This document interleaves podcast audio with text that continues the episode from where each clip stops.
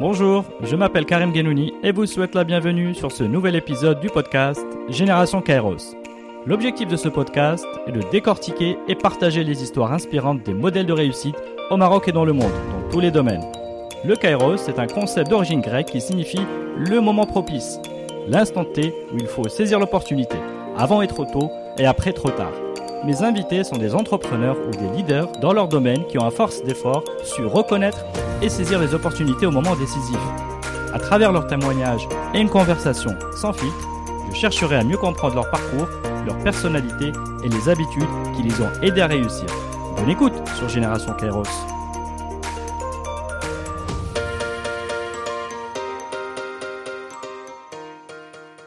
Bonjour à tous. Aujourd'hui, j'ai le grand plaisir d'être avec ASM, là, là oui. ASM, bonjour. Bonjour.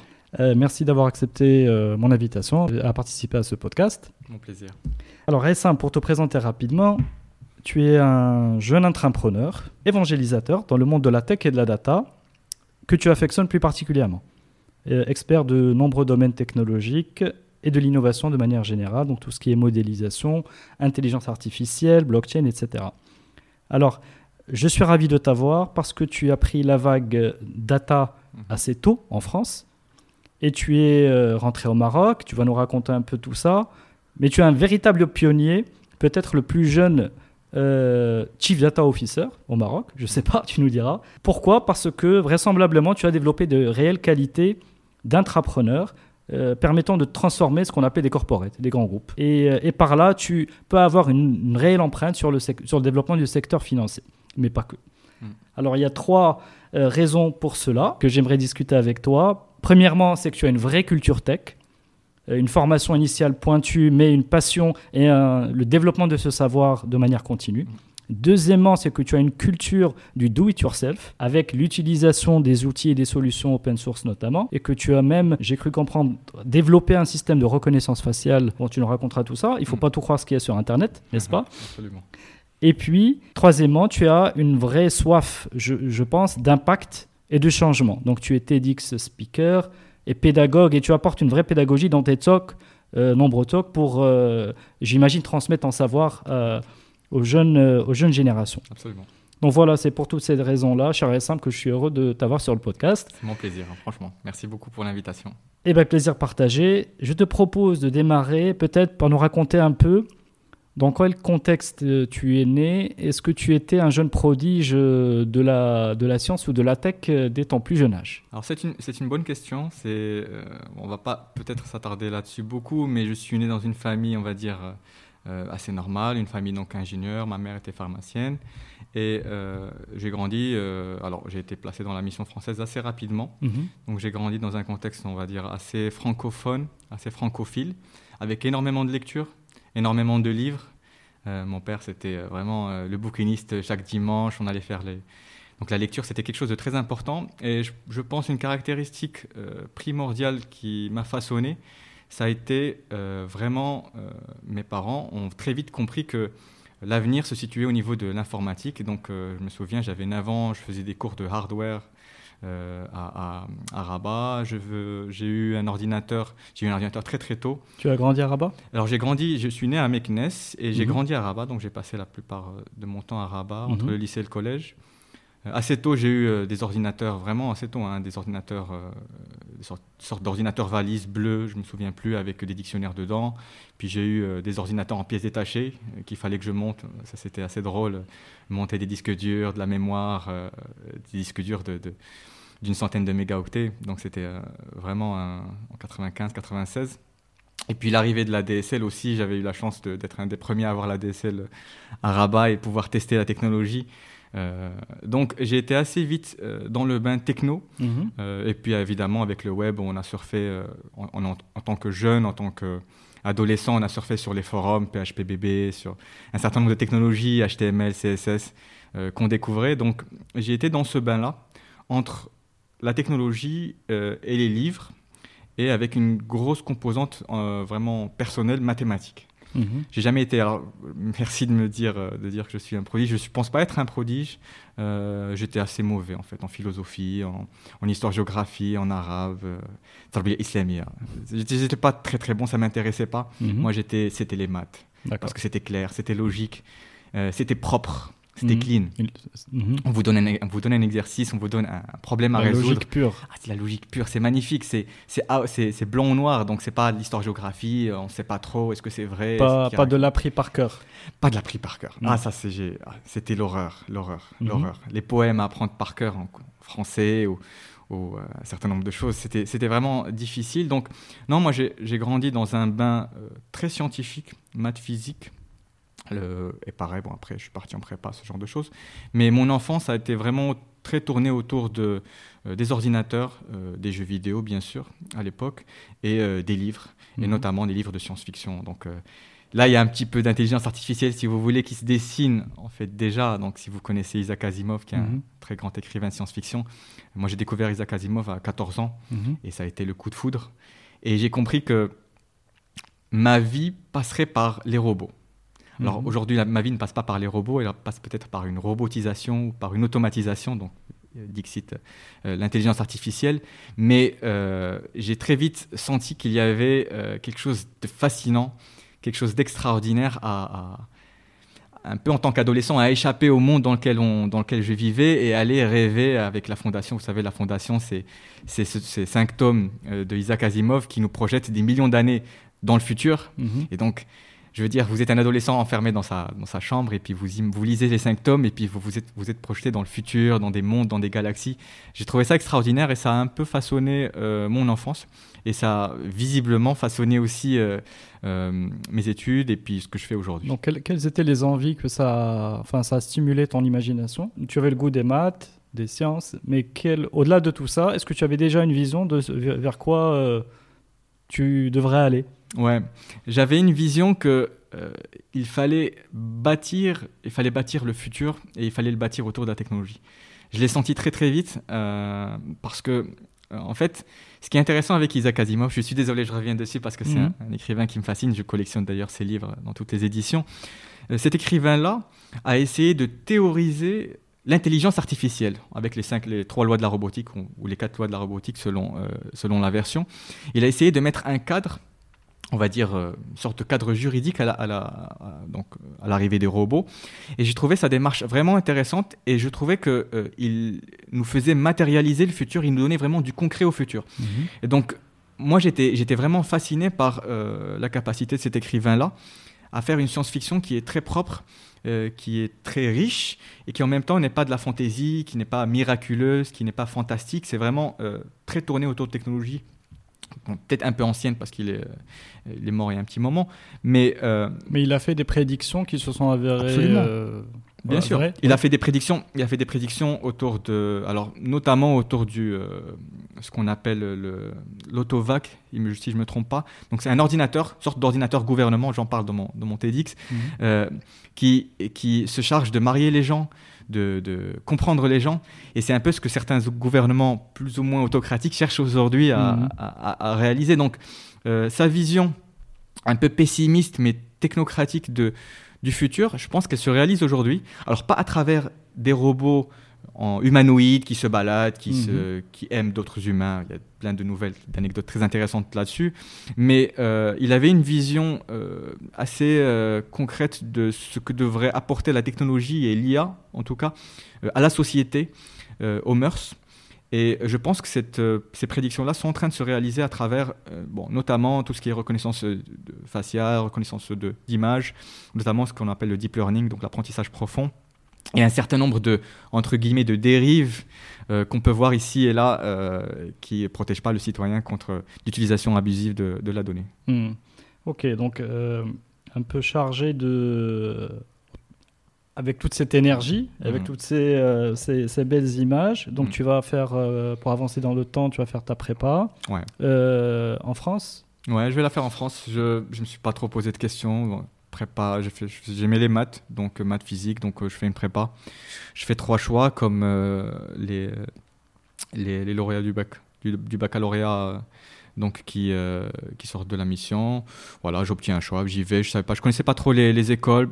On va dire que j'ai été un peu porté par une sorte de courant et euh, je me suis pas trop. Euh, Il n'y avait pas d'ambiguïté dans ton parcours ou de choix. Euh, je me suis pas posé la question. Je me suis pas posé la question. Mhm. On m'a dit, tu es bon en maths, bon, il y a la prépa, donc tu y vas. Ben, j'y suis allé. Puis je je me suis pas trop posé la question. On m'a dit, c'est ce qu'il faut faire. Alors bon, c'est un vaste débat aussi. On va pas rentrer là-dessus, mais mhm. il y a une forme de. de... Mon, père avait fait une prépa, donc voilà, on suit, on suit le courant et puis on suit un petit peu ce qu'on nous dit de faire. Euh, sans se poser trop de questions. Les questions, elles arrivent évidemment bien après. Bien après. Donc, alors, donc la prépa et puis l'école polytechnique. Mm, mm. Est-ce que l'école polytechnique également est un choix? Je suis obligé de te poser la question sur tes choix. Est-ce que c'est un, voilà, un choix qui est venu naturellement? J'imagine, c'est le choix de, de l'excellence. Ouais, bah, c'est un choix, on va dire, vous savez, les concours, euh, on, passe les concours et puis on regarde ce qu'on a et puis euh, on regarde les classements, euh, les écoles classe A ou classe 2, classe 1, classe 2, classe 3, mhm. et puis on prend la meilleure école. Il n'y a pas de grande, vraiment de grandes différences. Je ne pense pas que les écoles façonnent les hommes. Je mhm. pense que les hommes sont façonnés par une énergie intrinsèque, une énergie qui vient de l'intérieur et par une enfance, par une éducation. Mais ce ne sont pas vraiment deux années ou trois années qui vont euh, façonner un parcours. Elles peuvent évidemment pousser, et moi j'ai eu la chance d'intégrer une école qui me, qui me donne un certain nombre de capacités à, à, être proposé à des postes ou à être, à être euh, un certain nombre de... donc, au, carrefour, on va dire, de là où ça se passe en mhm. termes de postes de responsabilité. Donc ça, j'en suis heureux. Mais euh, j'ai vu des gens brillants dans des écoles, on va dire, classe 2 ou classe 3 ou, mhm. moins bonnes, comme j'ai vu des gens absolument abominables ou exécrable mm. dans, dans, à Polytechnique. Donc moi j'évite euh, c'est quelque chose que j'évite de. Je sais pas quelque chose dont je suis particulièrement fier. c'est pas quelque chose qui caractérise ma personne. C'est pas quelque chose euh, que je vais utiliser pour me caractériser. Je préfère me, je préfère me caractériser par d'autres facteurs, par d'autres choses qui, je pense, ont eu beaucoup plus d'impact dans ma vie, comme Asimov, comme, euh, comme euh, mm. les cours de hardware que ma mère m'emmenait quand j'étais petit. Des choses qui m'ont, qui m'ont vraiment marqué. Après, évidemment, bon, l'X, euh, Polytechnique, ça, ça ouvre un certain nombre de portes, d'une part. Et puis, alors, ce qui est bien dans ces écoles-là aussi, il faut, faut, le dire, c'est qu'elles vous donnent une énergie, elles vous donnent aussi une, une sorte de sensation d'invincibilité. Mm. Cette sensation d'invincibilité, il faut la prendre avec des pincettes et peut être très utile dans un contexte professionnel où il faut relever des défis euh, managériaux, techniques, comme elle peut être euh, nauséabonde dans le sens où euh, elle va vous manger. Alors, j'aime bien ces petits moments. Tu peux nous raconter cette notion d'invincibilité C'est on vous dit vous êtes les, les meilleurs, ah vous bah êtes les, les plus ah, grands. mais... On nous le dit et on, et on, et on intériorise ce discours. On est l'élite, bien sûr, mais c'est un discours qu'on intériorise mhm. et, et les gens qui intériorisent trop ce discours, ils ne se remettent pas en question. Et dans le mm. monde dans lequel on vit aujourd'hui, si vous ne vous, vous, remettez pas en question, vous êtes perdu, vous êtes lâché, et puis vous êtes trop assis sur vos fondations. Des fondations, euh, ça peut être des opinions culturelles, des opinions politiques, des opinions aussi religieuses, des opinions techniques. Moi, je crois en celle base de données, pas celle-ci. Bon, j'exagère un peu, mais euh, je pense que il faut de l'humilité et euh, il ne faut pas se croire au-dessus de tout le monde. Après, se sentir au-dessus de tout le monde, ça peut vraiment aider à relever des défis, mais il faut garder un certain nombre de une petite, petite distance, on va dire, avec la réalité et euh, voilà, ne, ne, pas, ne pas se dire qu'on est au-dessus de tout le monde. C'est, moi, je pense que c'est vraiment quelque chose d'important et en fait, ma première expérience professionnelle, elle, caractérise vraiment ça, qui savoir euh, revenir au développement informatique, redevenir un développeur euh, hmm. normal. C'est vrai, qu'il y a cette, euh, il y a cette vague-là de retour vers le do-it-yourself, euh, vers le, un peu le monde des startups où, où même les, plus grands ingénieurs vont ben, se remettre derrière, le, Absolument. derrière des lignes de code, etc. Pour, j'imagine qu'il faut, tout le monde doit, doit faire le même chemin. Absolument. Euh, bah, ça, c'est pas partagé par tout le monde. Hein. L'informatique, euh, on a eu, je pense à une époque, j'étais pas encore sur le marché du travail, mais euh, des gens qui disaient voilà, moi je veux devenir chef de projet, je veux devenir manager. Des gens qui comprenaient pas que bon, j'exagère un peine, mais il faut deux personnes et demie pour faire un Google, ou en tout cas pour faire un prototype de Google. Il faut juste deux personnes très très bonnes techniquement, qui des bonnes notions d'archi, ce genre de choses, pour lancer des choses magnifiques. Il ne faut pas forcément des, euh, des masses de, de, consultants, des masses de managers ou de chefs de projet. Il y a de la valeur dans la technicité. Il y a de la valeur dans euh, les outils, dans la capacité à, faire soi-même. Il y a des valeurs dans, il y a de la valeur dans euh, des bons choix techniques. On reviendra peut-être là-dessus, mais mhm. juste pour conclure sur sur euh, mon passage à, à l'école polytechnique, c'était un passage qui était très enrichissant, il faut le dire, qui m'a marqué surtout pour le niveau de pour la qualité des enseignants. Mhm. Ça, je pense qu'il faut le noter. Et aujourd'hui, dans notre contexte euh, marocain actuel, euh, on est tous conscients que c'est le niveau des enseignants qui, faut, qui fait le niveau des élèves. Euh, à l'école polytechnique, le niveau des enseignants était extraordinaire. Moi, je me rappelle des, je ne vais pas les citer, mais mon prof mhm. d'informatique en troisième année, c'était quelqu'un qui, qui, écrivait des livres, qui était extrêmement prolifique. Il écrivait beaucoup d'articles de recherche quelqu'un qui m'a fasciné, quelqu'un qui m'a donné l'envie. Je me souviens d'un professeur sur euh, tout ce qui est études statistiques.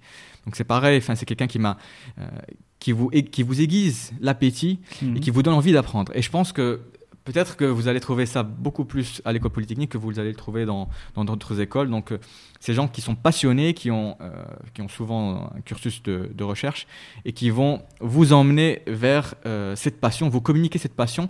Et cette passion-là, elle, elle est, très utile parce que si j'avais pas eu ce prof d'apprentissage statistique, mhm. alors en l'occurrence c'était à l'ENS Cachan, je pense que j'aurais j'aurais pas fait de l'IA, je serais peut-être allé dans les architectures ou peut-être été juste un consultant, on va dire, euh, classique euh, mhm. dans une grande boîte de conseil. Il faut des gens comme ça pour nous communiquer la passion et aussi pour nous expliquer et nous faire comprendre que c'est pas si compliqué que ça. Hein. Je pense qu'il y a euh, aussi des barrières, des barrières technologiques, des barrières théoriques mhm. à casser. Et l'X casse très facilement ces barrières-là avec des niveaux, avec des profs qui sont très très bons, avec des, des profs qui sont très pédagogues. Et ça, c'est quelque chose que j'ai beaucoup apprécié. Mais, justement, derrière, tu as, tu as fait le NS Cachan, donc plutôt, c'est plutôt de la recherche, je crois. Ouais, un cursus de quelques années peut-être de je recherche. Je suis un peu perdu. Euh, non, peut-être que tu avais ce goût de, bah, de, la recherche finalement et tu avais disons, disons de creuser un peu.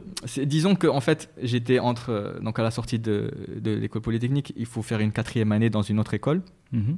Alors j'avais le choix entre faire Télécom Paris et, les ponts et chaussées, c'est ce qui était le plus logique. Je voulais rester à Paris.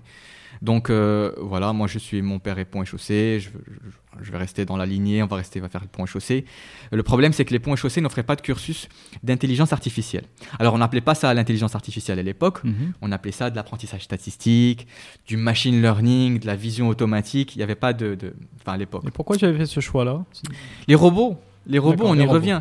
Moi, je, à la sortie de, de, l'école polytechnique, en fait, euh, j'étais sur le point de faire une thèse de robotique à Bordeaux. Donc j'avais des contacts avec un, ancien de l'école et un postdoc et un, et un chercheur là-bas. Donc je voulais faire une thèse en robotique, mhm. plus précisément donc euh, euh, les robots qui font de la locomotion. Je ne sais pas si vous avez vu ces vidéos euh, de robots qui marchent ou des, robots chiens. je pense que c'est des robots. Donc c'est un peu cette thématique-là, comment les réseaux de neurones peuvent aider à, à, équilibrer les, les, les, pattes, équilibrer la, faciliter la locomotion. Et euh, bon, le problème de la recherche, c'est que vous allez dans la recherche, vous allez dans la passion, mais après, euh, qu'est-ce que vous en faites? Est-ce que vous restez en France? Est-ce que euh, voilà, ça, ça vous ça éloigne du Maroc en tout cas. Ah, ça éloigne du Maroc. on va y arriver après. On va y arriver après, mais une fois qu'on est, une fois qu'on s'éloigne du Maroc, voilà, les, pistes se referment. Alors mm. après, on peut toujours se retrouver chercheur au Maroc ou essayer de retomber dans un poste entre la recherche et, et voilà, l'industrie ici, c'est possible, mhm. au Maroc.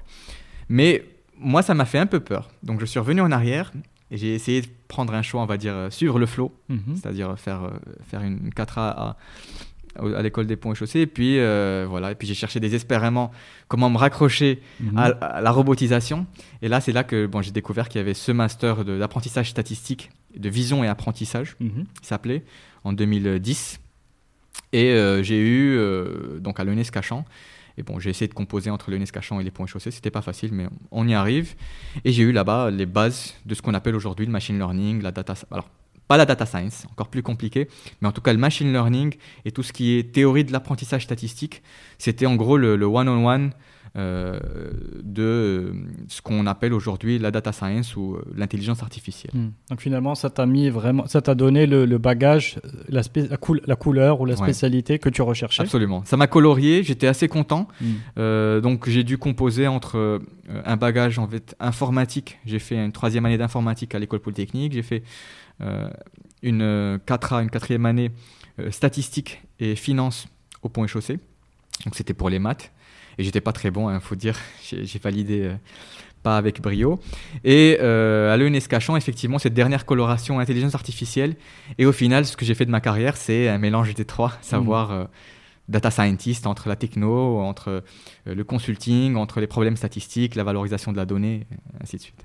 Donc alors, euh, une fois tous ces diplômes en poche, tu, tu entames un peu ta vie pro euh, donc je crois que c'est que tu as rejoint Octo Technologies. Mm, mm, mm. Euh, bah alors brièvement, qu'est-ce que tu en retiens? Octo c'est une école. Mm-hmm. Octo c'est une école extraordinaire. Euh, j'étais avec des gens extraordinaires, extraordinairement brillants, extraordinairement meilleurs que moi à tout point de vue, même humainement, techniquement. J'ai appris l'humilité mm-hmm. et j'en avais besoin et je pense que ça fait du bien parce que euh, faut, faut, faut venir. Euh, voilà, on rentre à Octo et puis moi je me souviens. le premier mois et demi, personne ne voulait de moi sur l'émission. faut pas trop que je dise ça, mais, mais c'était, c'est vrai. Pourquoi, pourquoi? bah, bah, Vous avez quelqu'un qui sort avec un background plutôt généraliste, qui arrive dans une boîte d'expertise, qui, hmm. vend, qui vend assez cher son mais expertise. tu es une jeune, jeune recrue. mais qui sait euh. Enfin, j'ai jamais fait. Je ne suis pas sorti de, de hmm, l'ENSIAS ou hmm. de l'EFRE ou de, des grandes écoles d'informatique euh, françaises ou, marocaines. Donc, j'avais pas ce background technologique suffisant pour être vendu. oui, d'accord, pour être tout de suite euh, opérationnel. bien sûr. Mais moi, j'avais, c'était pour moi une épreuve de feu. Et cette épreuve de feu, elle m'a permis de grandir, elle m'a permis euh, de revenir un peu aux bases, qui est, OK, tu as une mission, tu as un site web, il faut le coder, tu as du PHP, tu as un framework, tu connais, tu sais, connais pas le PHP, tu connais pas le framework, tu connais pas. Voilà, et puis tu es en binôme avec quelqu'un, un binôme plus senior évidemment. Maintenant, il euh, faut sortir les doigts et puis il faut y aller. Et là, j'ai pendant un an, j'ai fait du développement et j'ai adoré ça. Puis ça m'a, j'ai appris alors beaucoup de choses, hein, tout ce qui est autour du software craftsmanship. Mhm. Comment est-ce qu'on fait, comment est-ce qu'on peut faire, euh, on peut faire de, de, la programmation un art. La programmation peut être un art, pas seulement une technique. Euh, pas seulement quelque chose de vil, mais quelque chose de, beau, d'artistique. Euh, ça, je, l'ai appris à Octo. Et humainement, effectivement, euh, j'ai appris que vous pouvez sortir de l'école que vous voulez. après, derrière, vous êtes face au client il y a des gens qui savent parler, des gens qui savent pas parler, hmm. des gens qui savent vendre, qui savent pas vendre, des gens qui savent expliquer, des gens qui savent pas expliquer, des gens qui savent manager, des gens qui savent pas manager. Donc l'école du conseil dans le sens large qui permet de voir les différents métiers euh, face aux clients. Moi j'ai balayé euh, surtout les métiers bancaires, mais hmm. globalement après techniquement j'ai balayé beaucoup de choses et j'ai été mis dans des situations d'audit, des situations de de, de, conseils, des situations de, de, cadrage, des situations de développement. Et à ce moment-là, effectivement, j'ai pris conscience de... J'avais encore beaucoup de choses à apprendre. Et euh, si je voulais devenir un vrai informaticien, et qu'il fallait euh, voilà, redescendre de son piédestal euh, mhm. et grandir avec la boîte, grandir avec les seniors et apprendre d'eux. Et ensuite, effectivement, prendre son envol. Mais là, on était en quelle année? On est en 2012, je crois, par 2012, là. Ouais. Qu'est-ce que tu avais en tête? Est-ce que tu avais, est-ce qu'il y avait la vague de, de la data à ce moment-là en France et de l'IA et tu te disais, ok, c'est la bonne vague mhm.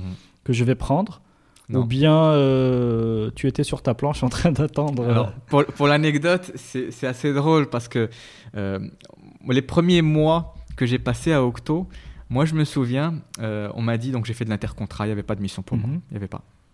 Donc je fais de l'intercontrat pendant un mois, c'était déprimant. La vérité, c'était vraiment difficile parce que vous vous sentez puissant et puis derrière, vous n'apportez aucune valeur. Donc, euh, c'est un, sujet, hein, c'est un autre sujet, mais euh, moi je suis arrivé, on m'a dit il faut écrire des articles. Si tu ne trouves pas de mission, tu crées des articles, tu fais de la visibilité pour, euh, mhm. pour, pour, Octo. Donc, du coup, j'ai commencé à écrire des articles. Donc, le premier article que j'ai écrit, c'est un article qui me passionne, qui est d'ailleurs sur mon blog. c'est un article sur l'apprentissage par renforcement.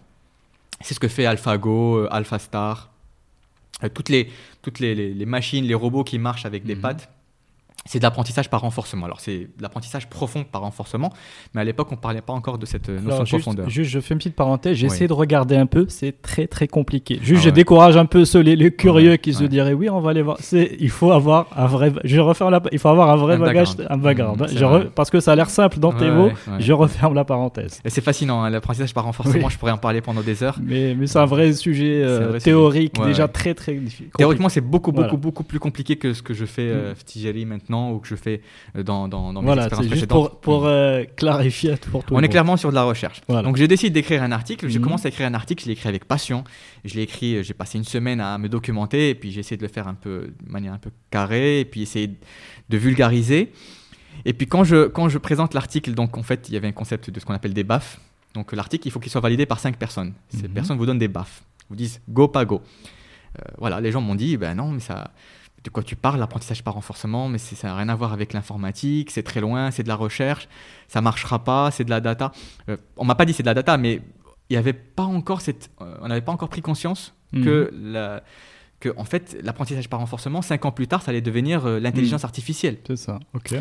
Donc bon, à force d'insister, j'ai pu publier l'article.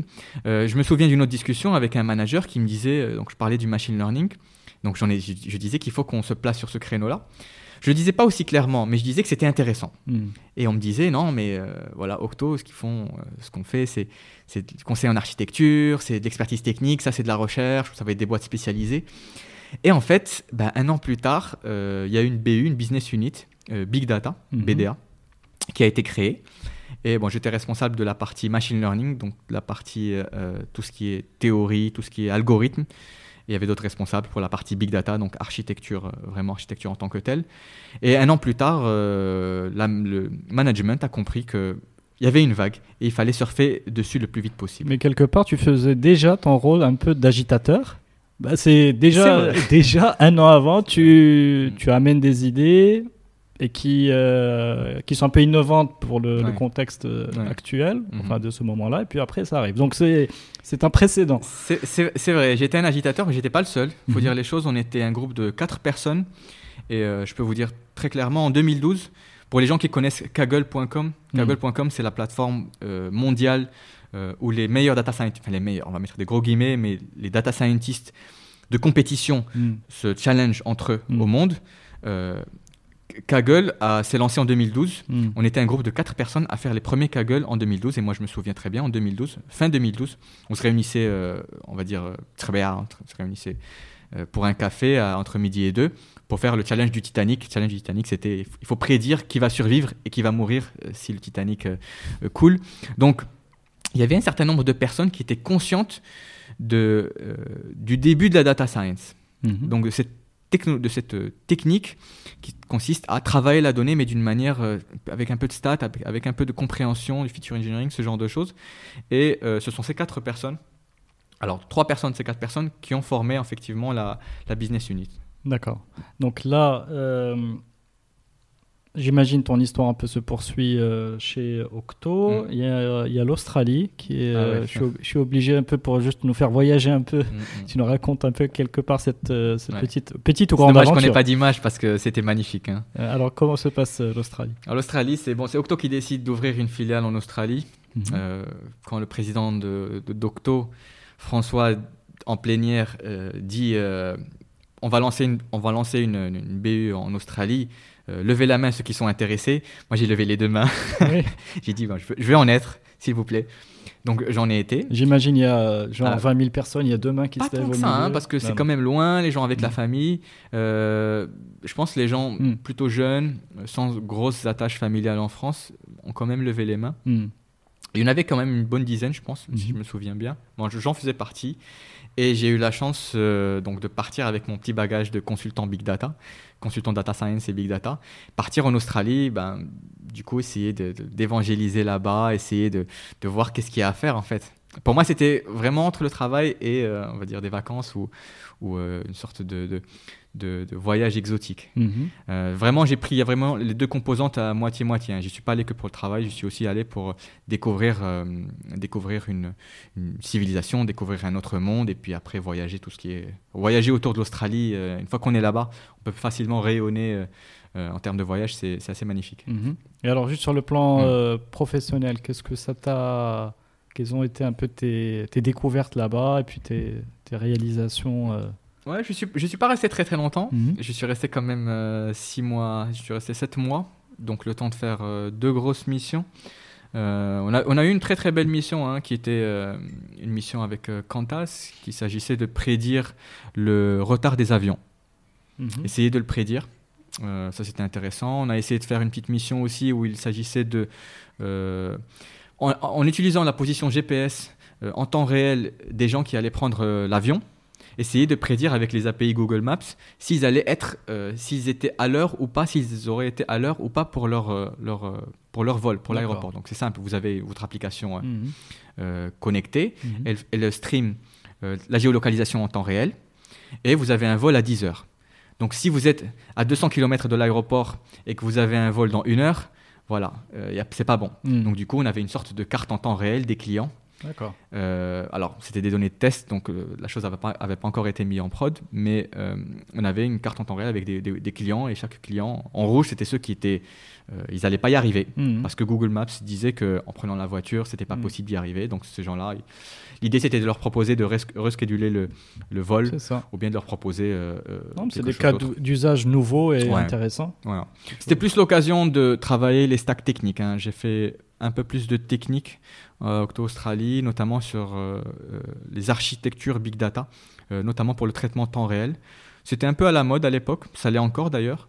Et euh, pour moi, voilà, ça a été vraiment l'occasion de, passer en revue euh, tous ces outils-là et de vraiment monter en compétence dessus, en expertise dessus. D'accord.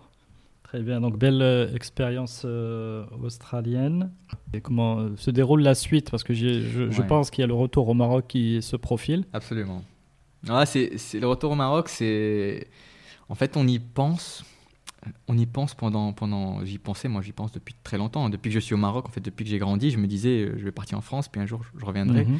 Donc la question c'est quand, c'est comment, c'est dans quelles conditions, euh, et, puis pourquoi, et puis il faut, faut aussi être convaincu, parce que si on n'est pas convaincu, il y a un risque du, de désenchanter. Et, puis en tant qu'expert de l'intelligence artificielle, il fallait faire un modèle pour rentrer au Maroc. J'aimerais bien que tu nous partages avec nous. Euh, parce que je pense que beaucoup euh, seraient intéressés par avoir un modèle pour prendre la cette, cette décision. J'ai pas assez de data. Hein. Je suis le seul échantillon. Je suis un échantillon non représentatif. Je suis le seul, la seule observation dans, dans le dataset. Mais euh, non, mais, mais l'idée de rentrer, ça c'est venu assez naturellement en fait parce que j'avais réussi à couper. J'ai passé quand même 11 ans en France. 11 mhm. ans, c'est pas mal entre la prépa et, l'expérience professionnelle à Octo. Et, et j'ai réussi à couper de, la, de Paris. Mhm. Une fois que vous arrivez à couper de Paris, euh, quelque part, vous avez déjà fait la moitié du travail, pour ne pas mhm. dire 90% du travail. Couper mhm. de l'Australie, où j'avais quand même un certain nombre d'amitiés, euh, c'était pas trop difficile. Donc, disons que j'avais déjà fait un premier step euh, en faveur de, du retour au Maroc. Après, il fallait rentrer dans un cadre serein, dans un cadre de conviction, c'est-à-dire mm parce que je sais où je vais, je sais ce que je veux faire, j'ai une Avec un projet. Un projet, exactement. Sinon, on vient, on s'assoit, et puis on revient. Et puis si on revient, on s'est grillé parce que on reviendra pas aussi facilement une deuxième fois. On mm. est quelque part un peu. Euh, et puis quelque part, tu es quelqu'un de d'ambitieux, donc il fallait un vrai un vrai projet. de vie ou mm-hmm. projet de mm-hmm. carrière euh, qui soit mm-hmm. intéressant. Absolument. Donc du coup, euh, moi j'en parlais beaucoup avec mes avec mes parents. Que ce que voilà, si je rentre, que ce que je fais. Et bah, je commençais à regarder aussi les opportunités c'est dans cette, euh, c'est dans cette occasion-là que, que j'avais été contacté à l'époque par euh, le président du, CIH qui m'avait dit effectivement il y a des opportunités intéressantes, il y a des sujets intéressants, il faut rentrer. Je pense que c'est bien, hein, euh, c'est, c'est, grand du Maroc qui pousse des jeunes comme moi mhm. à rentrer. On, on m'a proposé des défis, on m'a proposé des challenges, on m'a dit euh, ne t'inquiète pas, tu seras euh, entre, entre guillemets entre de bonnes mains, tu auras la mhm. capacité à faire. Il faut juste que tu viennes avec de l'énergie, avec de l'ambition. Et l'idée, c'est d'avoir de l'impact. Mhm. Et euh, moi, je trouvais ce discours qui était assez plaisant. C'est pas le président du, CIH de l'époque, Hamsi Ahmed Raho, mhm. n'est pas le seul avec lequel j'ai parlé. J'ai parlé avec d'autres personnes, mais il y a eu un discours de motivation fort et, aussi un discours positif. Mhm. Vous lisez les journaux. Aujourd'hui, je lis les journaux. Enfin, je suis désolé de le dire, mais c'est horrible parce que euh, rien ne marche, euh, la politique marche pas, le pays marche pas, on peut mhm. vers la catastrophe. Mais il faut un, discours positif, un discours encourageant pour ramener les gens et leur dire c'est votre Maroc, c'est vous mhm. qui allez le construire, c'est vous qui allez faire, allez en faire quelque chose. Vous allez faire la différence. Bien sûr. En rentrant. Ce discours-là, donc, euh, j'y étais très sensible Et euh, je me suis dit, ok, bon alors Banco, on va, on va voir est-ce que c'est possible d'avoir un impact, est-ce que c'est possible de s'exprimer? Mhm. Parce qu'en fait, c'est ça l'enjeu. Hein, c'est, mhm. On vous ramène, mais si vous êtes dans un bureau enfermé, que vous n'avez pas les moyens, pas les équipes et pas les challenges, bah, vous faites rien. Vous pouvez être Einstein ou ce que vous voulez, mais vous faites absolument rien. Donc, y a-t-il un contexte favorable mhm. euh, à ce que je puisse produire de l'impact de la manière que voilà, j'étais un consultant, je produis de l'impact, je produis de la richesse, je produis de la valeur, je mhm. suis vendu quand même assez cher. Ben, en tant que, en tant que ex-consultant et puis en tant que euh, Marocain, euh, Kébril Bled, comment est-ce qu'on va réussir à produire cet impact-là? Est-ce que tu as mis tes conditions sur la table? Je ne parle pas de fin financière, mais c'est, euh, comment dire, hmm. c'est ressources, cet appui cette, euh, ces ressources logistiques ou cet appui ou ces, prérequis Est-ce que tu euh, mm. en as fait une condition ou alors tu n'étais pas en situation Tu t'es dit on verra sur le, On verra mm. euh, sur le terrain? Absolument pas. Moi, j'ai, moi, j'ai, mis aucune condition. À partir du moment où je sens qu'il il y a quelque chose à faire sur la data mm-hmm. au Maroc, c'est en 2016, début 2016, et où je sens qu'il y a des gens qui sont, qui sont, qui sont réceptifs pardon, à ce discours-là, mhm. des, grands managers, des grands patrons qui comprennent ce genre de choses, des, gens même, dans l'administration, mhm. je ne vais pas citer les noms, mais il y a des grandes personnes dans l'administration qui comprennent ces enjeux-là. À partir du moment où vous dites, euh, il y a ce contexte favorable, vous y allez, mhm. vous y allez, vous posez pas vos conditions. Donc moi j'y vais effectivement, euh, et puis après une fois au Maroc, j'ai fait des entretiens, j'ai discuté un peu avec les gens, et à ce moment-là, euh, oui, au moment de signer un contrat de travail, on dit voilà, quelles sont mes, mes, conditions en termes de recrutement, en termes de technologie, c'est important, en termes de, latitude, en termes de, de, use case, ce genre de choses. Donc à ce moment-là, effectivement, il faut qu'on vous donne un, un contexte pratique hmm, favorable. Un cadre, pratique, euh, exactement. D'accord. Mais en amont, les, préconditions, c'était juste de savoir qu'il y a quelque chose à faire, et ça, on le sent, on le sent tous. Mhm. Voilà, généralement, on dit que les vagues technologiques arrivent au Maroc peut-être 3-4 ans après la France. Donc je pense que c'était, le temps. Ça d'une part. Et d'autre part, euh, vous avez des, les grands du Maroc qui comprennent ces enjeux-là. Donc euh, il faut venir accompagner et venir avec son expertise. D'accord. Donc là, plutôt un retour en confiance. Euh, avec quelque part une idée claire du projet qui était, c'est ça? Donc mm. tu as rejoint le, le groupe CIH CIH, exactement. Est-ce que tu peux partager avec nous quelle était ta, dans les grandes lignes, hein, mm-hmm. quelle était ta, quelle était ta, mission? Mm-hmm. Et euh, aujourd'hui, un peu le bilan euh, Bien sûr. de tu, où tu en es. Alors, c'était, c'est, assez spécial. Euh, c'est assez, assez, spécial et c'est aussi un défi. Partir from scratch, c'est toujours très intéressant intellectuellement. L'idée du CIH, c'était de promouvoir la connaissance client. C'est un grand mot, c'est une grande phrase, c'est un grand concept. Après, derrière, pratiquement, comment est-ce qu'on promeut la, connaissance client? Ben, Ça passe par beaucoup d'évangélisation, ça passe euh, par des infrastructures adéquates, ça passe par du recrutement, ça passe par euh, une certaine agilité, une, façon, une, capacité à produire de la valeur rapidement. Donc la mission euh, du Data Lab au CIH, j'ai été directeur du Data Lab, ça a été de essayer de comprendre, dans un contexte bancaire agile, parce que le CIH reste une banque euh, qui est assez agile, comment est-ce qu'on peut se, se, se, conditionner, comment est-ce qu'on peut se structurer, le Data Lab, de manière à produire un maximum de valeur en un minimum de temps.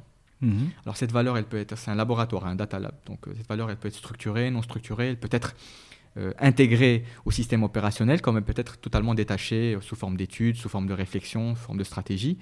Et euh, notre mission, ça a été donc de s'équiper en termes d'infra, en termes de statistiques, d'algorithmes, de s'équiper en termes de use case, de s'équiper en termes euh, d'un certain nombre de, prérequis techniques, technologiques et algorithmiques de manière à devenir une usine à produire de la connaissance client. Si je comprends bien, vous étiez, vous étiez un peu un, si on prend un peu le modèle industriel, mm, vous étiez un mm. peu un labo pour fabriquer quelque chose. Et une fois que ce, ce quelque chose aurait, voilà, aurait apporté sa preuve de sa valeur, mhm. vous pouvez passer euh, à, à l'industrialisation. Absolument. Donc essayer. L'industrialisation, c'est aussi très difficile. Hein. Et on n'en a pas fait beaucoup, euh, en tout cas sous, mon, sous ma direction, on n'en a pas fait beaucoup, beaucoup au CIH, mais mhm. euh, il fallait, quelque part, c'était une sorte de gigantesque POC mhm. autour de comment est-ce qu'on peut faire de la data quasi à l'état de l'art en termes de technologie et en mhm. termes de use case. Donc on s'est fait vraiment plaisir à ce mhm. niveau-là. Et je pense que ça a donné ses fruits. Il y a une très très belle équipe qui est là-bas, un directeur qui a pris ma place, et qui, est, qui, qui est formidable, et qui s'est très très bien évangélisé, qui a très très bien compris les enjeux.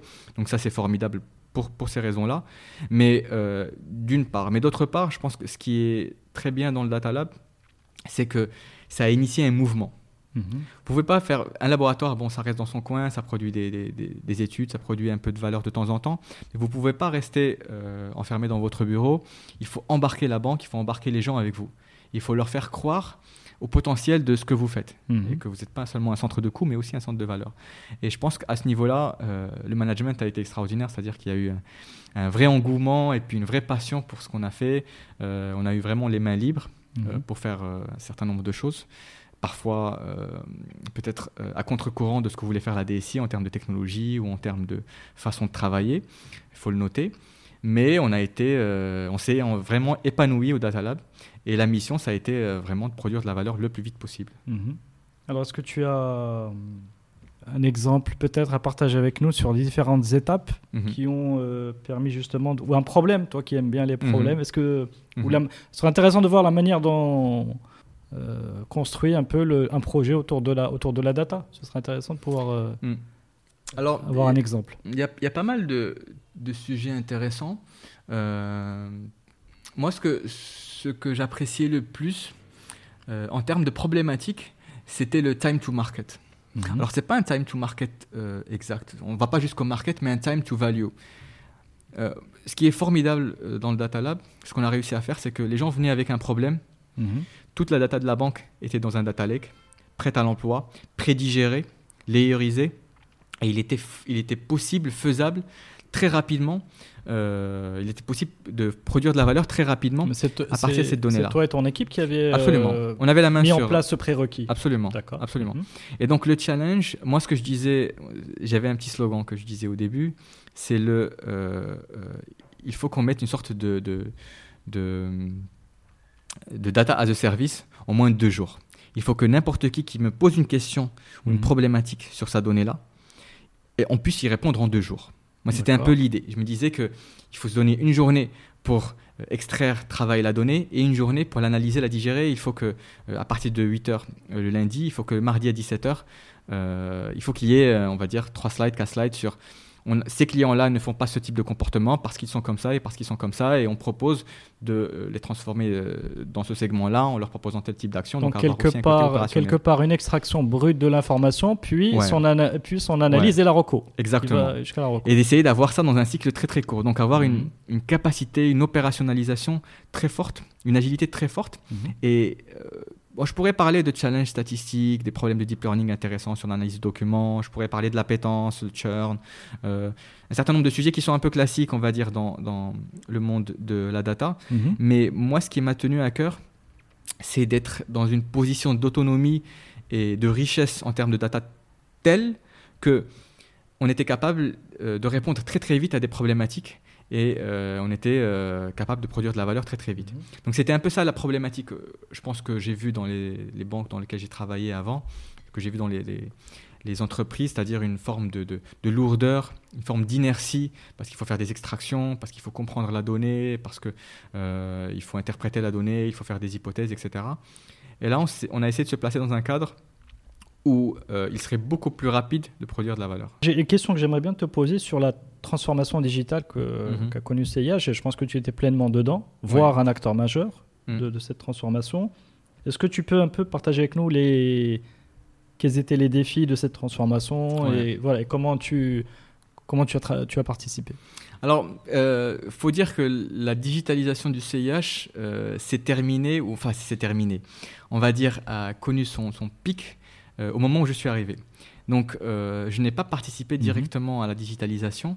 La digitalisation, à savoir euh, la refonte du système d'information, d'un grand nombre de composants du système d'information du CIH, ainsi que euh, tout ce qui est self-care, donc les applications mobiles, le portail web, etc. Mhm. et puis évidemment le positionnement sur Facebook, qui est un positionnement très important pour le CIH. Toutes ces choses-là, j'y ai pas vraiment contribué.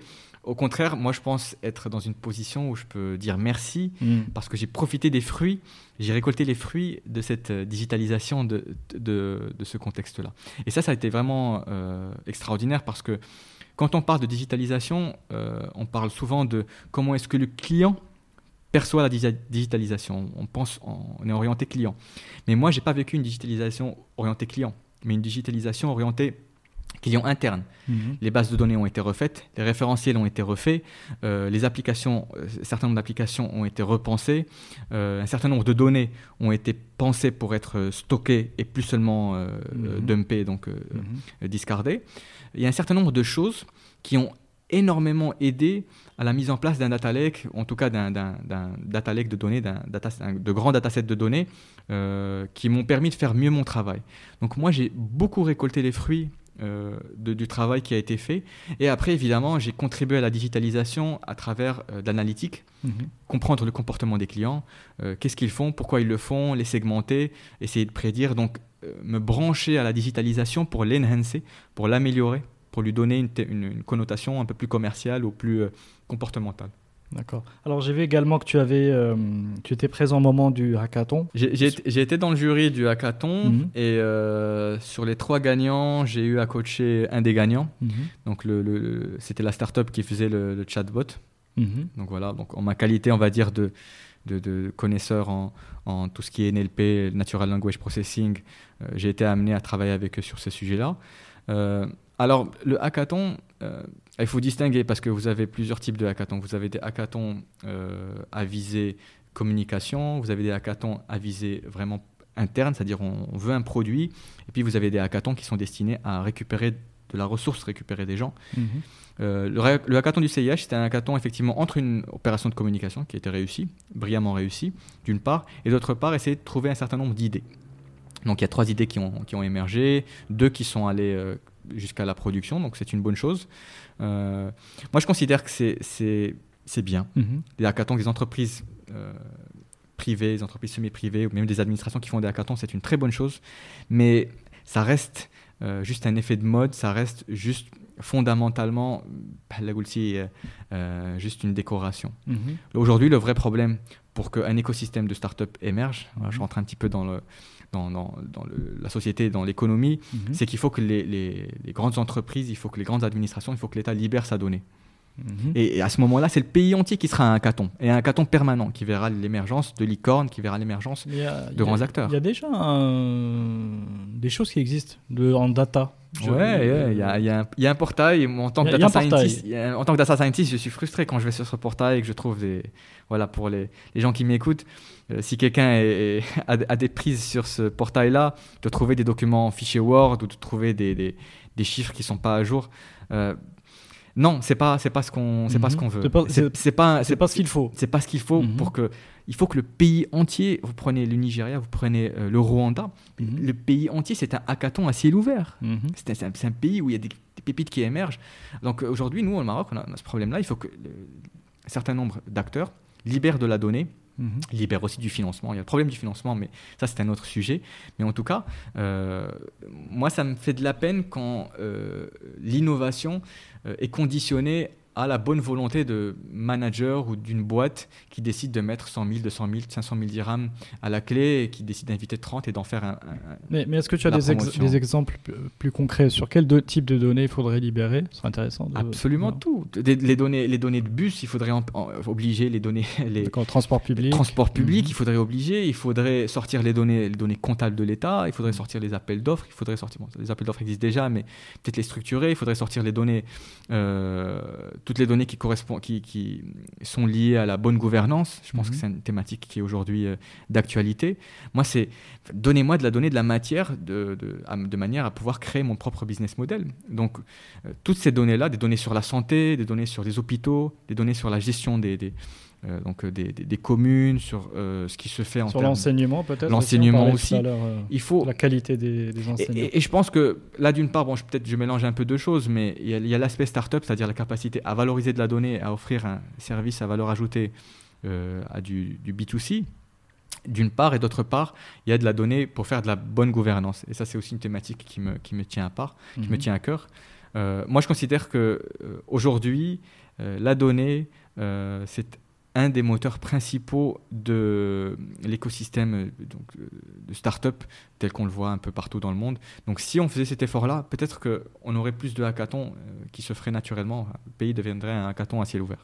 Non, mais c'est important parce que tu apportes vraiment cette, ce regard, cette exigence sur la donnée. Mmh, mmh qui, euh, je pense, qui est vraiment propre, euh, propre à ton expérience et à ton expertise. donc c'est intéressant. Mm. J'espère qu'un jour, quand t'écoutera en, ça va se faire, ça va se faire.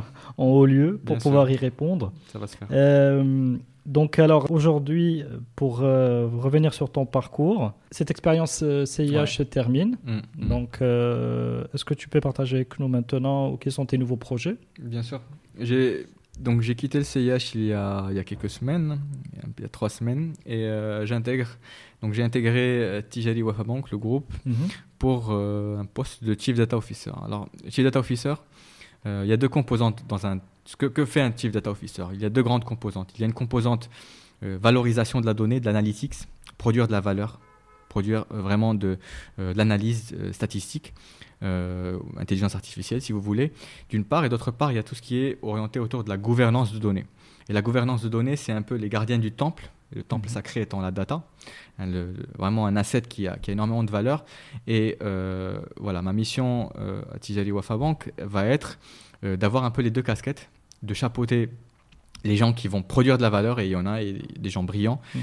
et d'autre part, euh, chapeauter d'autres personnes brillantes aussi, qui euh, sont les gardiens de la bonne qualité, la qualité de la donnée, qui sont gardiens d'un certain nombre d'habilitation de, la donnée, euh, le data lineage, un certain nombre de notions relatives à comment est-ce qu'on fait de la data, non plus un byproduct informatique, mais quelque chose qui est au centre de toutes les attentions et probablement mhm. dans le futur au centre de tous les process et de tous les nouveaux use cases. D'accord, mm. très bien. On te souhaite plein de succès de beaux challenges, beaux projets encore à, venir. On peut finir par quelques petites questions Évidemment. Euh, donc moi, je, reviens sur ce côté intrapreneur, mhm. transformation dans des grands corporates. Et là, tu, je dirais, tu vas de corporate en plus grand corporate. Ce serait intéressant de voir un peu ta petite recette. Mhm. Est-ce mhm. est-ce qu'on arrive à faire bouger ces grands corporates? Et comment? Est-ce que tu as des petites, euh, des petites astuces Alors, je pense qu'il faut. Il euh, n'y a, a, pas de recette miracle. Hein. Il faut écouter les gens.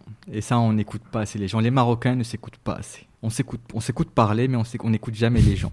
Et ça, c'est quelque chose que j'ai remarqué quand vous écoutez les gens, vous êtes vraiment beaucoup plus proche d'eux et vous comprenez quels sont les vrais problèmes. Et souvent, le ils ont juste besoin qu'on les écoute, mhm. que qu'on les comprenne. Et ensuite, il y a beaucoup de portes qui s'ouvrent à vous. Donc là, les leçons d'humilité ont été très profitables. Bien sûr, bien sûr, Si vous venez dans un contexte et que vous dites, je vais tout révolutionner, je vais tout changer, je vais virer la moitié de ton équipe et, et, je, vais, et je vais tout automatiser, ça marche pas, ça peut pas marcher. Mhm. Donc, euh, l'intrapreneuriat, c'est d'abord une, une, une une démarche humble, une démarche d'humilité qui dit ok, on va travailler ensemble pour un objectif commun et on va y arriver ensemble. On va peut-être faire de la casse sociale, peut-être faire de la casse euh, en termes de process, peut-être qu'on va revenir en arrière sur un certain nombre d'outils, mhm. mais derrière, on œuvre pour le bien de, de, la banque, pour le bien de l'institution. Mhm. Et donc, déjà d'une part, je pense qu'il faut euh, montrer patte blanche, je pense, à ce niveau-là, et euh, se dire voilà, je suis là pour vous aider, je ne suis pas là pour vous remplacer ou pour vous disrupter. Même si fondamentalement, on, se fait disrupter, tout le monde se fait disrupter, mhm. euh, d'une manière ou d'une autre. Peut-être un peu plus tard si on s'en rend pas compte. Ça d'une part. Et d'autre part, euh, l'intrapreneuriat, c'est aussi toujours, toujours poser des questions pourquoi. Le pourquoi, c'est une notion fondamentale. Moi, quand j'étais petit, mon père, je l'embêtais avec des pourquoi. Pourquoi le, le, le, panneau stop, il a une forme, il a une mhm. forme de comme ça? Pourquoi est-ce que les arbres sont plantés? Pourquoi? Pourquoi? Et si on ne demande pas pourquoi, si on commence à accepter le fait accompli ou accepter juste ce qui est, à ce moment-là, on on n'a plus le recul nécessaire euh, pour, pour penser différemment. Moi, il y a une notion que j'adore qui est le euh, There is a better way. C'est mm. le slogan d'Octotechnologie. Moi, je l'ai adopté ce slogan. Il y a toujours une meilleure façon de faire. Et il faut se remettre en question. Donc, ça, c'est de l'humilité. Mais se remettre en question, c'est aussi être capable de se dire on a fait comme ça euh, pendant un certain temps. Maintenant, est-ce qu'on ne pourrait pas changer notre façon de faire de manière à, voilà, à améliorer et le faire dans une voilà d'une manière un peu plus rationnelle, d'une manière un peu plus ingénieuse. Et c'est cette façon de penser les choses, cette façon de remettre en question l'existant, euh, qui me semble être euh, aussi un deuxième élément, un prérequis important pour de l'entrepreneuriat euh, smart et voilà et efficace. Donc en fait, ce que tu préconises, c'est vraiment des, des, règles applicables à l'échelle internationale. Il n'y a pas un petit truc à la marocaine propre, à, propre à nous? Il faut faire attention. Il faut faire attention au bon propre au Maroc. Euh, je pense au Maroc, mais comme un certain nombre de pays, euh, on va dire latins. Euh, bon, il faut savoir discuter avec les gens, il faut savoir aussi jouer avec un certain nombre de courants politiques, ou il faut savoir aussi faire sa place. Mhm. C'est pas non plus je viens et je suis gentil et, mhm. je vais tout disrupter. Il mhm. faut, être, faut rester intelligent et, et être inclusif je pense que ça, ça fait partie des, des, des, leçons importantes, euh, notamment en contexte, euh, en contexte marocain, parce que euh, voilà, on parle de contexte assez spécifique, on a une mentalité assez spécifique et il faut y être adapté. Mhm. je pense qu'il y a un certain nombre d'adaptations à faire à ce niveau-là. Euh, mais pas plus que ça, hein. il faut rester dans ces deux points-là que j'ai, décrits. Pour moi, l'entrepreneuriat, c'est vraiment une démarche qui est d'une part humble et d'autre part euh, de remise en question perpétuelle. Bon, après, il faut de la technicité, il faut essayer de faire de la veille. Moi, je fais beaucoup de veille, il faut discuter avec les gens. il y a un certain nombre de choses qui font partie des bonnes pratiques de l'intrapreneur, je pense. Mais globalement, euh, ce sont ces points-là qui me paraissent vraiment importants. D'accord, très bien. Est-ce que, quelque part, il y a des bonnes pratiques d'un projet data? Est-ce que cette question a du sens? Question difficile. J'avais donné, euh, on m'avait demandé de faire une petite présentation sur comment est-ce qu'on gère un projet data. Mhm. Un projet data, c'est un projet qui se gère d'une manière très différente euh, parce que, euh, en fait, on ne travaille pas un process, on travaille de la data. Et par définition, on ne peut pas savoir ce que la data va donner mhm. avant d'avoir travaillé la data. Donc, il faut penser les projets data en deux phases. Il faut les penser d'abord dans une phase de prototypage, de test, de POC. Mhm proof of concept, et puis dans une deuxième phase on met en, industrialise. Et, donc du coup, je reviens à ce que je disais avant, si vous n'avez pas de l'agilité, si vous n'êtes pas capable de poker, de faire un prototype en deux semaines, si vous devez attendre six mois pour prototyper, vous avez tout perdu parce que euh, au bout de six mm. mois, euh, ça, peut marcher comme ça peut ne pas marcher. La donnée peut être de mauvaise qualité et donc dans ce cas, il n'y a aucune valeur dans ce que vous faites. Mm. Et euh, une, une, des spécificités de la data, c'est qu'elle, je pense, se prête très très bien au monde du projet agile euh, et qu'il faut beaucoup d'agilité en amont pour pouvoir faire de la data ou des projets data efficacement. Très bien. Euh, maintenant, vu ton, ton, recul sur le secteur bancaire, est-ce mm. que comment tu vois un peu le, le, secteur dans quelques années sur le plan digital, sur le plan service innovant? Est-ce qu'il y, mm-hmm. aura, il y aura quelque chose d'intéressant à vivre? Ouais, Je pense qu'il va y avoir des choses très intéressantes. Il faut voir ce qui se fait en, en Angleterre un peu en Europe, euh, toutes les thématiques autour de l'APIisation l'Open API, mhm. l'ouverture des données bancaires. Je pense que c'est un, un, une vague qui arrive, une vague euh, anglo-saxonne, rattrapée par l'Union européenne et, aujourd'hui qui va probablement euh, venir chez nous. Donc la banque va de plus en plus devoir ouvrir ses données à l'écosystème externe, ce qui est une très bonne chose parce qu'il y a beaucoup de startups qui vont, qui vont émerger et qui vont en faire leur business et mhm. qui vont disrupter quelque part un certain nombre de, d'interfaces de, bancaires un certain nombre de, services bancaires. Donc quelque part, la, banque va devoir probablement abandonner euh, une partie de sa force, son énergie, qui est sa mhm. donnée. Alors ça d'une part. Donc les données de ses clients Bien sûr, les mhm. données de ses clients. Moi, en tant que client de, de Atijari, Wafa Bank ou euh, en tant que client CIH mhm. aujourd'hui, ben, j'ai le droit de, à ce que ma donnée bancaire, mes opérations, mon comportement, euh, j'ai le droit enfin, j'ai le droit de le de l'exploiter peut-être. L'exploiter en euh, fait, j'ai le droit d'avoir un mm. moyen automatique de récupérer cette information en temps réel et de l'injecter dans une autre application. Donc, mm, par exemple, on fait des agrégations, des agrégateurs de comptes. Il y a des mm-hmm. startups qui font ça en, Europe. Bah, c'est ma donnée, c'est mon comportement, elle m'appartient. Mm-hmm. Rien ça, bien sûr, pour en tirer profit.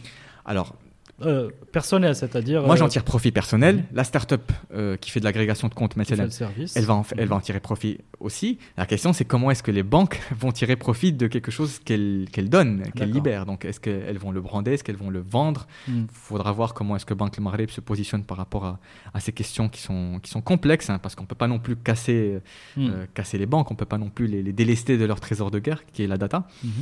Ça, c'est un, premier, un, un, premier courant, je pense, qui est intéressant. Un deuxième courant, euh, moi, qui m'apparaît euh, vraiment important, c'est la question de comment est-ce que le client va interagir avec sa banque. On est passé de l'agence, des grandes agences, aux petites agences, au GAB, tout ce qui est euh, automate de, dépôt. Donc, on a quasiment automatisé les interactions avec la banque. Et puis, on est passé au home banking, au mobile banking, donc tout ce qui est interaction euh, digitale.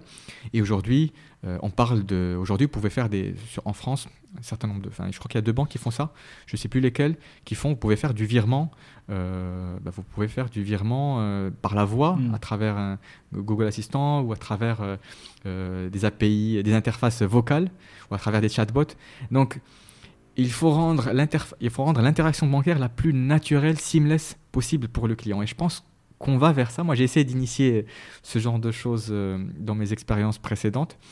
Et je crois beaucoup en euh, notamment euh, les chatbots, mhm. parce que je trouve qu'on a la technologie aujourd'hui pour faire ce genre de choses et qu'il faut arriver à encore plus dématérialiser ou rendre plus agréable euh, l'interaction C'est quoi le frein aujourd'hui que le chatbot puisse se développer? C'est quoi le frein? C'est bah, un frein techno ou c'est un frein en fait, culture? Alors, il n'y a pas de frein techno, c'est un frein. Alors, on a, on a une spécificité marocaine. La spécificité, c'est la langue. Mhm. c'est les langues. Mhm. Et, euh, notre Darija Dielna, c'est un, une sorte de melting pot, un casse-tête euh, entre, où il y a de l'idéologie, il y a de la religion, il y a de la culture, il y a probablement même de l'ethnologie. C'est un, une sorte de melting point, euh, pot, pardon, et euh, essayer même, de. Euh, même Isaac Asimov aurait perdu son ah latin. Pense, il ah, je pense qu'il aurait dit, moi j'abandonne ces Marocains, je, je peux rien leur faire, je peux rien pour eux. Et, donc du coup, il y a un sujet national. J'ai mm. pas l'impression qu'il ait été adressé par les, administrations concernées, mm. mais il a été adressé par un certain nombre de chercheurs. Certains, j'en suis avec je suis en contact avec certains d'entre eux, mhm. euh, le sujet de la Darija. Il faut structurer la Darija. Ou bien il faut dire quelle est la langue nationale du pays. Enfin, il faut mhm. dire, euh, voilà, vous faites un chatbot, vous pouvez le faire aujourd'hui en français, en anglais, en arabe, euh, mhm. euh l'arabe fosha. Mais à un moment, il faut se dire, est-ce que, voilà, moi, avec mes parents, je parle de Darija, Mais Darija Chamalia ou la Darija C'est compliqué, c'est compliqué. Là, si vous rajoutez en plus les, tout ce qui est régional, il faudrait qu'on arrive à, je pense, pour le bien de ce, pays, qu'on arrive à avoir un, un, débat sain et posé autour de la langue, autour des langues. Voilà, je fais, je fais, je fais un amalgame aussi. Et euh, si on arrive à avoir ce débat, je pense qu'on pourra aussi structurer un peu notre façon de, parler. Et on ne pourra pas avoir du chatbot euh, si on ne se pose pas fondamentalement la question de en quelle langue ce chatbot-là doit discuter. Et si c'est en Darija, parce que c'est la langue qui est comprise par tous les Marocains, mhm. bah dans ce cas, il faut des chatbots en Darija, donc il faut des corpus de Darija, il faut, il faut structurer la Darija d'un point de vue grammatical, il faut euh, la structurer d'un point de vue technique, informatique, donc euh, créer des, des, vecteurs en termes d'informatique de manière à ce que les algorithmes puissent manipuler la Darija. Il y a un certain nombre de choses à faire, de prérequis, et c'est ce que font les Américains, ce que font les gens avec l'anglais, avec le français, euh, même le turc, même le, je, voyais ça l'autre jour, même les, Maltais, les gens de Malte euh, mhm. aussi passent pas mal de temps à structurer leur langue, qui est une langue aussi un peu bizarre avec pas mal d'influences. Mhm. Donc il faut qu'on fasse cet effort-là, mhm. et je pense que euh, c'est un effort national qui doit être entrepris une réflexion nationale. Pour préparer l'avenir en fait. Préparer l'avenir et puis aussi pour voilà, essayer de faciliter ces interactions seamless. Très bien. Euh, est-ce qu'il y a un, mentor? Euh, hmm. Pourquoi je te pose la question? Parce que tu es dans un réseau, euh, hmm. donc un corps bien connu. ce serait intéressant de voir est-ce qu'il y a un ou plusieurs mentors qui, qui t'ont influencé ou qui t'ont guidé ou qui te qui t'aident à progresser? Honnêtement, j'ai pas vraiment de mentor. Mon, mon, mentor, c'est un peu mon père, évidemment, parce qu'il me coach, et, mhm. mais c'est plus qu'un mentor, évidemment. Je pense que moi, je suis fasciné par Elon Musk. D'accord. J'adore ce qu'il fait, je trouve extraordinaire. Je, je donnerais tout pour aller, euh, je sais pas, travailler sur euh, coloniser Mars, mhm. euh, pour aller. Donc, effectivement, c'est le, le summum. C'est pas un mentor. Je suis sur Twitter, je lis absolument tout ce qu'il écrit. Je regarde sur YouTube toutes les présentations qu'il fait. Mhm. Euh, dès qu'il y a un lancement d'un satellite sur, euh, avec SpaceX, j'essaie d'être en direct, de regarder en direct le lancement du, SpaceX et la récupération des. des Alors, qu'est-ce qui te fascine chez lui? C'est quelqu'un qui s'est dit il n'y a pas de limite. En fait, la plupart mhm. d'entre nous, on se met des limites. On se dit, c'est pas possible, on peut pas le faire, on peut pas y arriver. La mhm. voiture électrique, on peut pas y arriver, c'est compliqué, c'est trop cher. Euh, aller sur Mars, c'est compliqué. Lui, il se dit, ce mot, c'est compliqué, euh, il, l'a banni de son dictionnaire, j'ai l'impression, et il y va. Vous connaissez cette, cette fameuse phrase de. Euh, euh, ils ne savaient pas que c'était impossible, alors ils l'ont fait. Mark Twain, je crois, ou quelque chose comme ça. Et moi, je trouve cette phrase qui est formidable. Et lui, c'est la personne, pour moi, qui incarne le plus hmm. euh, cette mentalité, très, en, très américaine, hein, très euh, anglo-saxonne. Just, do it. Just do it. On, fonce, on teste, et puis on va se planter, on va perdre 100 millions d'euros, de, 100 millions de dollars d'investissement, on, va, on va perdre un certain nombre de parts, par exemple. Mais euh, lui, il y va, il fonce. Et moi, je trouve, ce sont des gens qui font avancer l'humanité. Hmm. C'est des gens alors peut-être pas dans, le, dans un sens très écologique, hein, la voiture électrique c'est pas non plus extraordinaire. Euh, les, les... On pourrait en parler pendant des heures, mais c'est quelqu'un qui me fascine de ce, de ce point de vue-là et quelqu'un que euh, vraiment j'admire pour son courage et pour euh, le fait qu'il se jette à bras ouverts dans les, les vrais problèmes de l'humanité. The Boring Company par exemple, voilà, le mec il s'est dit comment résoudre le problème de de, il y a un challenge, comment on résout le problème de la congestion des grandes agglomérations américaines. Hmm. Bon, ben, c'est simple, on va creuser. Et puis il regarde, il creuse, et puis euh, euh, évidemment sa solution elle n'est pas du tout efficiente, c'est une catastrophe, mais il y va et il le fait, et puis il prototype euh, quelque chose à Los Angeles, je pense 20 km, quelque chose comme ça, et, et tout le monde le casse, et tout le monde. c'est vrai qu'il est one, one, of a kind, hein, il est unique. Extraordinaire, c'est extraordinaire. Après, bon, il y a d'autres personnes, hein, Tim. Steve Jobs, bon, ceux qui ont fait, ceux qui ont fait les révolutions de la UI, mm l'iPhone, je pense que ce sont des, des, grands, des grands de ce monde. Euh, mais non, en termes de mentor, moi j'essaie d'être euh, sur Hacker News et sur Twitter assez régulièrement. Et puis je, je lis beaucoup, j'écoute beaucoup. Et j'essaie d'être le plus influencé possible par euh, un maximum de personnes. Est-ce que tu as un échec préféré? Parce qu'on a parlé que d'une série de, de, de, succès bien mentorés. Est-ce que euh, des, voilà, des échecs où tu as appris, euh, ou des claques? On, on, a parlé des baffes, euh, la culture chez Octo. Mm. Je crois que c'est un peu mm. le même. Est-ce, est que tu as quelques échecs à partager avec nous qui t'ont, structuré? Alors, c'est, intéressant. Moi, je, moi je, ce mot échec, je l'ai un peu banni de, de mon vocabulaire. Pour moi, il y a, quand, quand, j'ai l'impression d'échouer, mon cerveau le tourne en Ah, c'est fascinant, j'ai appris beaucoup de choses. Donc, j'ai eu, j'ai eu un certain nombre d'échecs professionnels. Euh, des missions qui n'ont pas marché, euh, des feats qui ne se sont pas faits, euh, même un certain nombre d'interactions CIH qui n'ont pas été forcément très prolifiques, qui n'ont pas donné satisfaction, en tout cas qui n'étaient pas à la, hauteur de, de ce que j'espérais. Mais à chaque fois, je me suis dit, je ne suis jamais rentré chez moi en me disant j'ai échoué. Je, me suis, mhm. toujours rentré chez moi en me disant, mais je, comprends mieux quelque chose.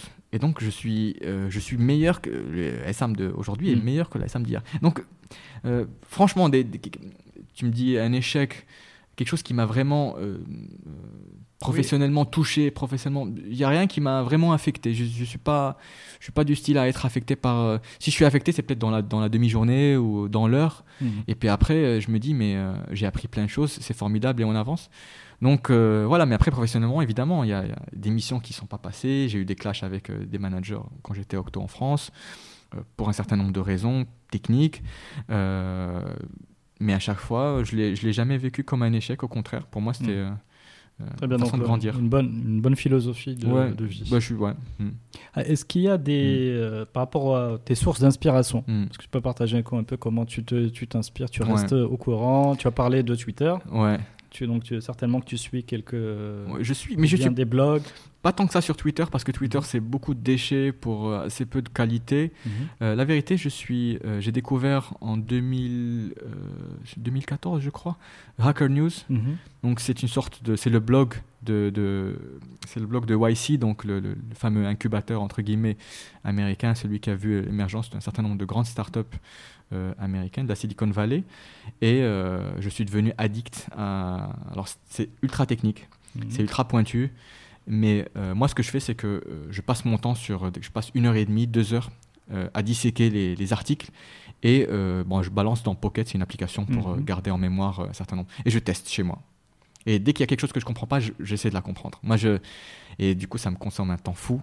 Mais je suis un peu, un peu, je suis un peu fou de ce point de vue-là parce que là, j'ai de, plus, j'ai de moins en moins de temps avec mes, avec mes responsabilités. Mais dès qu'il y a une techno que je comprends pas ou dès qu'il y a un framework que mm. que, que je connais pas, bah, je le teste, je le prototype, euh, puis je balance le code quelque part sur GitHub ou, ou ailleurs. Et puis il faut que je maîtrise tout. Il faut. Ah oui, d'accord. Euh, d'accord. tu, de m'enrichir. Tu donc c'est une sorte de techno-frenzy euh, incontrôlable que j'essaie de, modérer de plus en plus parce que de toute façon, on n'a que 24 heures dans une journée et il faut dormir. Mais, mais depuis que j'ai découvert ouais, cette source d'inspiration, mhm. euh, je suis vraiment mordu à cette techno-là. D'accord. Et sur le côté fintech, etc. non, pas, pas tant que ça. Bah, j'essaie, En fait, Hacker News je ne vais, pas, en parler trop, mais euh, c'est un blog qui contient aussi pas que de la techno, mais aussi euh, voilà, tout ce qui se fait de, en termes de start-up, en termes de, euh, en termes de, l'innovation, en mm. termes de nouvelles démarches. Parfois, c'est aussi de la méthodo. Donc, ça couvre un, un spectre assez large et ça me permet de rester globalement up-to-date sur un, un, certain nombre de sujets. Après, effectivement, voilà, de temps en temps, effectivement, il faut aller se balader sur un certain nombre de blogs. Euh, et puis YouTube, évidemment, il y a les chaînes euh, d'information euh, technologique, il y a un certain nombre de personnes qui font ça et qui vous permettent, grâce au fil de recommandations YouTube, de, voilà, globalement, de, je tourne autour de tout ce qui est espace, physique théorique et informatique. C'est mes trois grands, Bravo. Très grande matière. Euh, on a parlé d'Isaac Asimov. J'aimerais bien que tu nous cites d'autres livres, mhm. euh, peut-être sur la data pour les gens qui seraient intéressés. Mhm. Euh, moi, je vais vous dire, oubliez, non, non, oubliez la data. On oublie la data. Je pense que les livres, les livres sur la data, j'en ai, j'en ai pas lu beaucoup. J'ai lu des livres, les, les hands-on, enfin les Orei, c'est une série de livres qui est assez connue chez les techniciens. Mais c'est des livres techniques qui vont vous apprendre des choses à et puis, ne lisez pas de livres, testez. Euh, il, faut, faut, prototyper, il faut toucher avec ses mains parce que c'est comme ça que ça s'imprime dans le cerveau. Quand vous lisez un livre, vous avez envie de dormir, euh, vous retenez pas grand-chose. Donc, j'aime pas trop euh, lire un livre pour apprendre en termes de technique. Donc, non, non, c'est au-delà d'Isaac Asimov et des grands. Entre la physique, l'espace et tous les sujets, tu rajoutes le développement personnel. Moi, en fait, je suis tombé dedans en 2004 et j'ai pas arrêté. Donc, moi, j'adore Anthony Robbins, mhm. même s'il est décrié, on peut en parler pendant des heures, mais c'est quelqu'un qui, qui donne de la motivation. Et aujourd'hui, on a besoin de motivation, on a besoin d'énergie. Quand mhm. vous allez le matin au boulot, c'est pas toujours facile. C'est l'objectif de ce podcast, entre autres. Ouais. C'est d'avoir de, d'avoir de mhm. l'énergie mhm. positive au travers de, de, personnes un peu comme toi qui ont, qui ont un parcours euh, inspirant, atypique. C'est vraiment c'est, le premier objectif. Parce qu'on a tous besoin euh, dans nos combats respectifs. Ouais, d'un combat, c'est un combat. Voilà, donc ah on a tous, on a, il faut le, il faut le dire, il faut le dire avec ces mots-là, je pense. On a tous besoin d'énergie. Absolument. Et de, de sources de, d'énergie. Absolument. Bah, il faut lire. Moi, je pense qu'il faut lire un peu, il faut lire un peu de PNL, un peu de développement personnel parce que ça fait du bien. Mhm. Moi, j'aime beaucoup euh, Eckhart Tolle, euh, vivre le moment présent, mhm. la culture autour du moment présent, c'est-à-dire comment est-ce qu'on arrive à se détacher du futur, se détacher du passé pour être dans une forme de flow qui nous donne énormément d'énergie, énormément d'attache au présent et qui nous, on n'est pas dans une, toujours dans une attente du futur ou dans une, mm. un regret du passé.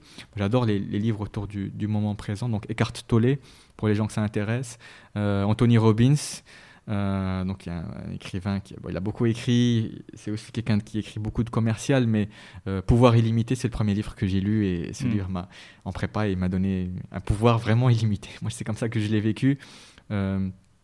Euh, après, bon, il faut lire aussi un peu de. Moi, j'essaie de lire aussi autour de tout ce qui est autour de la religion, autour de l'islam, autour de la culture des religions. Mm-hmm. c'est des sujets qui m'intéressent, je pense, plus à titre à titre de curiosité. Euh, c'est des sujets de, sur lesquels je pense qu'il faut qu'on ait tous, dans, dans le monde d'aujourd'hui, il faut qu'on ait tous un, minimum de vernis culturel, mm. parce qu'on euh, on peut vite être perdu entre des gens qui disent euh, faites A et, et, des gens qui disent faites B mm. et des gens qui disent faites C. Enfin, on est. Il faut avoir des repères. Ah, il faut des repères, et les mm. repères, il faut se les construire. Faut pas juste mettre le Jazeera ou mettre une chaîne et écouter. ça d'une part. Et puis, pour revenir à la science-fiction, parce que c'est quand même ma passion, bah, il faut lire Frank Herbert, il faut lire euh, Isaac Asimov, il faut lire euh, Robert Heinlein, si j'écorche un peu son nom. Il euh, faut lire les grands, les grands, grands écrivains, Robert Silverberg, les grands écrivains de science-fiction, parce que ces écrivains-là, ils nous permettent de nous échapper. Et si vous voulez survivre dans ce monde en général, mais au Maroc en particulier, psychologiquement, je pense que par moment, vous avez besoin de, de fermer la porte, d'éteindre votre téléphone. Et n'oubliez pas d'éteindre votre téléphone parce que c'est important. Et de prendre un bon livre et de passer trois heures et aller explorer les galaxies et, coloniser des planètes. C'est un très très bon conseil. Pour rester dans la dimension conseil, est-ce que tu as des. Puis tu as parlé de développement personnel, c'est pour ça que j'en profite. Peut-être que tu as une petite routine au quotidien, tu vois, quelque chose de, sympa peut-être à partager avec nous pour garder l'agnac ou, ou faire le vide. Faire le vide, bah, de... moi je marche, c'est simple, je marche. Mhm. Je marche. Donc, euh, dès que j'ai la possibilité de marcher, je marche. Euh, par exemple, je fais, je fais sport deux fois par semaine. au retour du sport, au lieu de prendre le tram, bon, je marche. Ça me fait 45 minutes de marche. Et c'est 45 minutes de, où je fais le vide, où le cerveau tourne et le cerveau résout des problèmes. Moi, je trouve ça extraordinaire. J'adore marcher sur la plage. J'adore. Dès que je peux marcher, je marche. Mhm. Alors à Casa, euh, c'est peut-être pas conseillé. Je vais peut-être perdre mon téléphone un jour. J'essaie de faire attention. Je marche assez vite. Puis j'ai peut-être euh, un, gabarit qui, qui, voilà, on va pas, on va pas non plus m'agresser comme ça. Mais disons que moi, j'essaie de marcher parce que c'est ce qui me permet vraiment de, de de, sortir un peu de mon corps et de, faire tourner le cerveau de manière automatique. Et ça me mm. permet de faire, ça me permet d'avoir vraiment du bien. Ça, me fait beaucoup de bien. Mm-hmm. Euh, une époque, je faisais un peu de méditation le matin. Donc euh, voilà. Et puis il y a des choses, vous, pouvez vous trouverez ça sur Internet, hein, les journaux des gratitudes, les 5 merci, c'est des choses qui sont assez classiques. Euh, moi, j'aime beaucoup les 5 merci. Il faut s'efforcer de dire merci, il faut mm. s'efforcer de dire Alhamdulillah. Je pense que ça, aussi, ça fait partie de, important. Euh, de reconnaître la chance, euh, la chance qu'on a. En tout cas, la chance, moi, j'ai l'impression d'avoir vraiment beaucoup de chance. Donc, il faut le reconnaître, il faut avoir une, une, sorte d'humilité vis-à-vis du monde, vis-à-vis de, de tout ce qui nous entoure. Mais sinon, je n'ai pas de rituel spécifique. Euh, mon seul rituel, c'est euh, de passer euh, une heure, une heure trente à coder, à explorer des nouvelles, nouvelles technologies, de nouveaux frameworks voilà, tous les soirs. ça, ça me permet de me sentir grandir. Et c'est comme ça que moi, j'ai l'impression de progresser. Très bien, merci beaucoup, cher Essam. Merci. Nous arrivons au terme de notre conversation. Est-ce qu'il y a un message, tu aimerais faire passer un message mhm. particulier? Parce que je, notamment, je te tends pas la perche, mais un mhm. peu quand même, sur cette histoire de bonne gouvernance et de data. Ouais. Est-ce qu'il n'y aurait pas voilà, un message à faire passer pour, euh, pour que, je dirais, pour le bien-être un peu plus, plus euh, social mhm. Est-ce que tu aurais des, voilà, un message à faire passer? Je ne vais pas faire passer un, euh, mhm. je passerai pas un message à nos gouvernants actuels. parce que je pense que c'est une génération et puis voilà il y a un certain nombre de il y a une certaine routine qui s'est mise en place moi, je vais passer le message à la future génération, mhm. les gens qui sont mon âge ou plus jeunes que moi, et leur dire il faut y croire. Il y a beaucoup de gens autour de moi qui me disent on n'y croit plus, que c'est pas possible. Euh, euh, il faut qu'on arrive, il faut que ces jeunes-là euh, arrivent à se dire il y, y, a des places à prendre dans les administrations, dans les entreprises, un peu partout dans la société civile. Et c'est nous qui allons construire le Maroc de demain. Et si ces gens-là, si ces jeunes-là euh, sont dépités, ben en fait, euh, quelque part, on laisse la place euh, au pire mhm. pour prendre la place dans les formations politiques, dans les formations, dans la société civile, dans les gouvernements, les administrations. Donc, c'est pas perdu. On a encore, on a encore peut-être 15 ans, 20 ans, 30 ans, je sais pas, mais on a encore moyen de changer ce pays et de l'améliorer. On peut encore en faire quelque chose. Donc autour de la bonne gouvernance, il y aurait beaucoup de choses à dire, mais globalement, il faut juste garder espoir et je pense qu'on peut arriver à, faire de ce pays, de ce beau pays, euh, quelque chose d'extraordinaire. Très bien, merci beaucoup Essam. Donc faisons de la tech et gardons espoir. Absolument. Deux choses très importantes. merci beaucoup, cher Merci encore. Merci. Euh, merci beaucoup à tous euh, qui êtes restés jusque-là. N'oubliez pas de liker ce programme et de le noter 5 étoiles sur iTunes. Ça aide à le faire connaître. Merci beaucoup Essam. À très bientôt.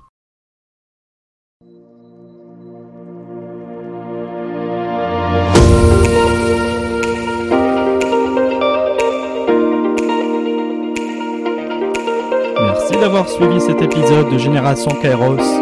N'hésitez pas à vous abonner, à le noter et en parler autour de vous. L'habillage musical est issu de Ixon et s'appelle New Day. Ciao